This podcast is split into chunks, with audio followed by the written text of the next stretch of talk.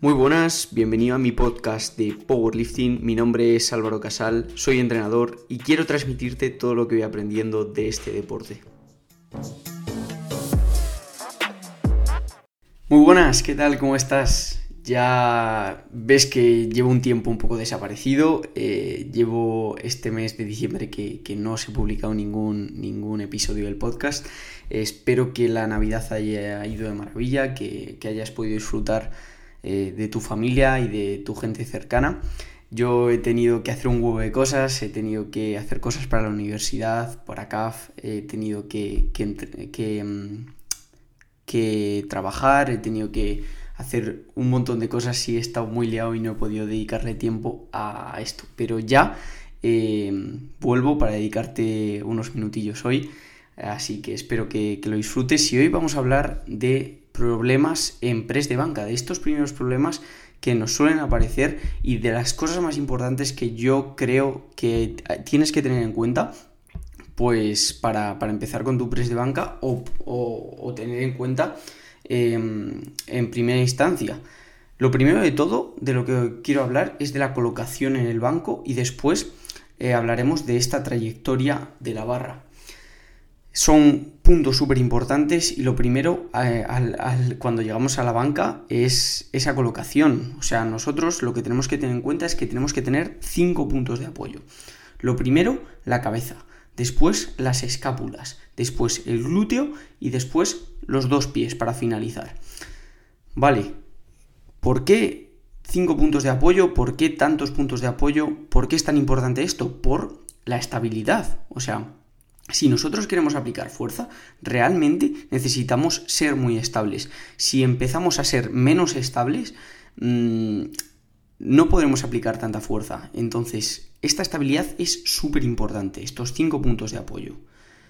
Vale, mm, ¿qué es lo más importante desde mi punto de vista en estos cinco puntos de apoyo? Las escápulas. Las escápulas y su colocación.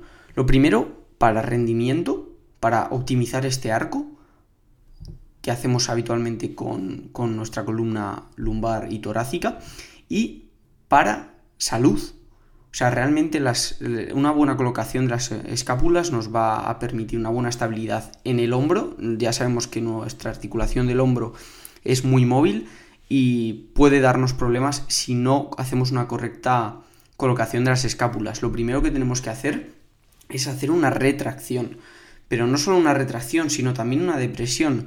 O sea, la idea es que nosotros, con nuestros homóplatos y con nuestra espalda, al, llevar las escápulas hacia atrás, mm, vamos a intentar sostener un lápiz entre ellas y tenemos que juntarlas al máximo para retraerlas, pero también lo que debemos hacer es bajarlas hacia abajo, intentar que el pico de abajo de las escápulas, el borde inferior, al final como que vaya hacia nuestro glúteo. O sea, retracción y depresión. Esto es súper importante.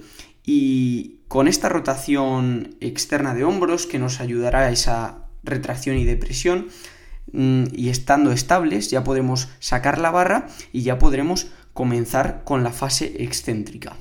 Pues bien, ahora que ya sabemos esta colocación, vamos a por la trayectoria de la barra.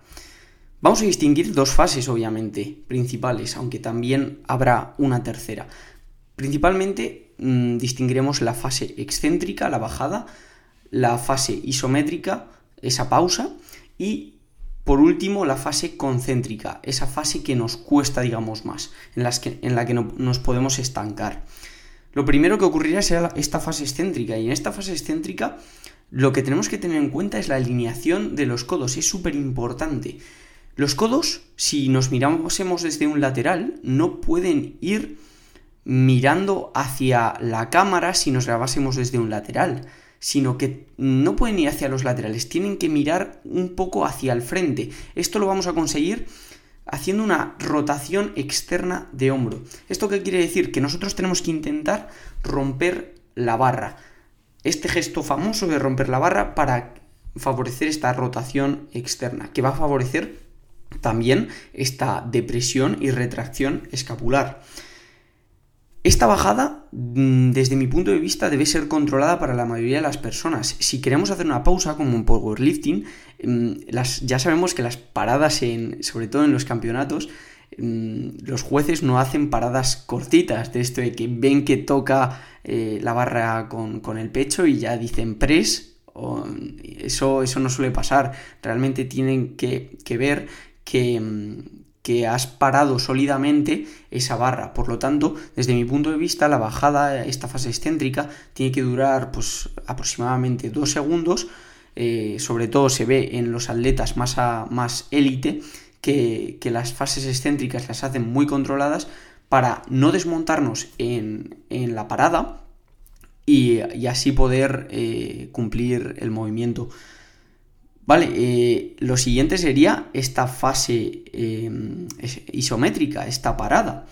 Mm, desde mi punto de vista, mm, requiere entrenarla bastante. O sea, no, desde mi punto de vista no podemos llegar a la competición sin haber hecho una parada previamente o llegar a, hacer un intentar hacer un récord y haber entrenado siempre sin, parada al menos alguna vez tienes que incluirla en el entrenamiento y mm, desde mi punto de vista, la mayoría de personas van a, van a beneficiarse de una parada bastante suave.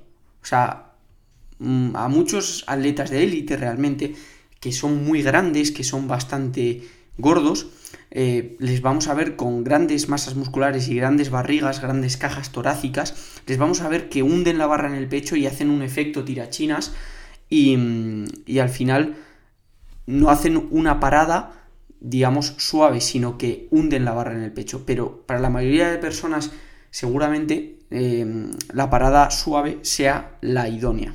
También quería añadir que en la fase excéntrica realmente no tenemos que bajar la barra perpendicular al suelo, sino que tiene que tener una, una pequeña dirección oblicua, todo dependerá también de nuestros segmentos corporales, pero no puede ir perpendicular al suelo.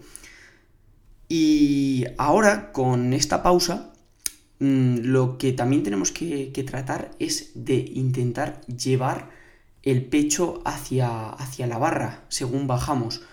Y mm, tenemos que intentar mantener la tensión para que esa pausa sea suave y, luego poder eh, ejercer fuerza en esta siguiente fase, en la siguiente fase concéntrica, que al final es esa fase que nos cuesta más, en las que eh, seguramente eh, llegue nuestro punto de estancamiento, si no nos hemos quedado justo en la pausa y, se nos ha descontrolado la barra, como ya he comentado antes, y en esta fase concéntrica los codos tienen que ir en una dirección diferente que en la fase excéntrica.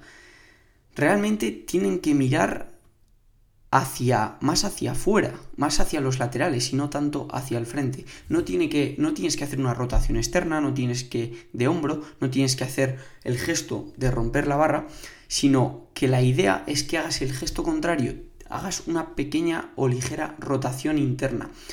¿Esto por qué? Porque nuestro pectoral va a ser más eficiente y va a poder aplicar mejor la fuerza eh, aplicando esta rotación interna y no quedándonos en esa rotación externa que era la que teníamos que, hacer en la bajada.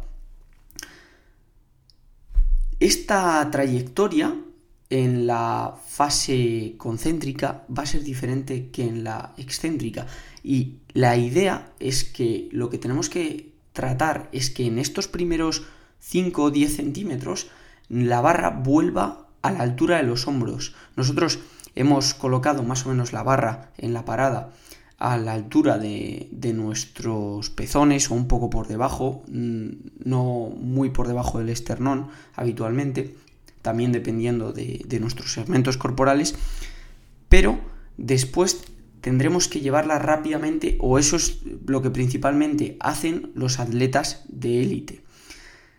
Esta es la trayectoria que siguen ellos. No, tienen, no tenemos por qué seguirla estrictamente, pero como base y como norma general seguramente sea buena idea seguirlo. Entonces, para un poco recapitular, lo que quiero que os llevéis hoy es que mm, la colocación en el banco es imprescindible y esta colocación de las escápulas con esta retracción, depresión y una, un gesto de romper la barra para esa bajada, para esa trayectoria descendente, es súper importante esa estabilidad para poder aplicar bien la fuerza. Y después quiero que os quedéis con estos pequeños tips de, de la fase excéntrica con este gesto de romper la barra y que los codos miren hacia el frente y no hacia los laterales, con esta parada que habitualmente tienes que hacerla bastante suave, dependiendo de la persona, pero lo normal es que sea una parada suave, y esta fase concéntrica, esta fase de subida en la que nos cuesta más, en la que los codos ya no mirarán hacia el frente, sino que mirarán hacia los laterales y mm, esto era todo por hoy. Esto espero que os, os haya molado. Ha sido un poco más cortito el, episodio de hoy, pero espero que, os hayáis quedado con, los tips guapos. Y nada, eh, te veo por mi Instagram, álvaro barra baja casal barra baja. Eh, espero que te haya molado y nos vemos pronto.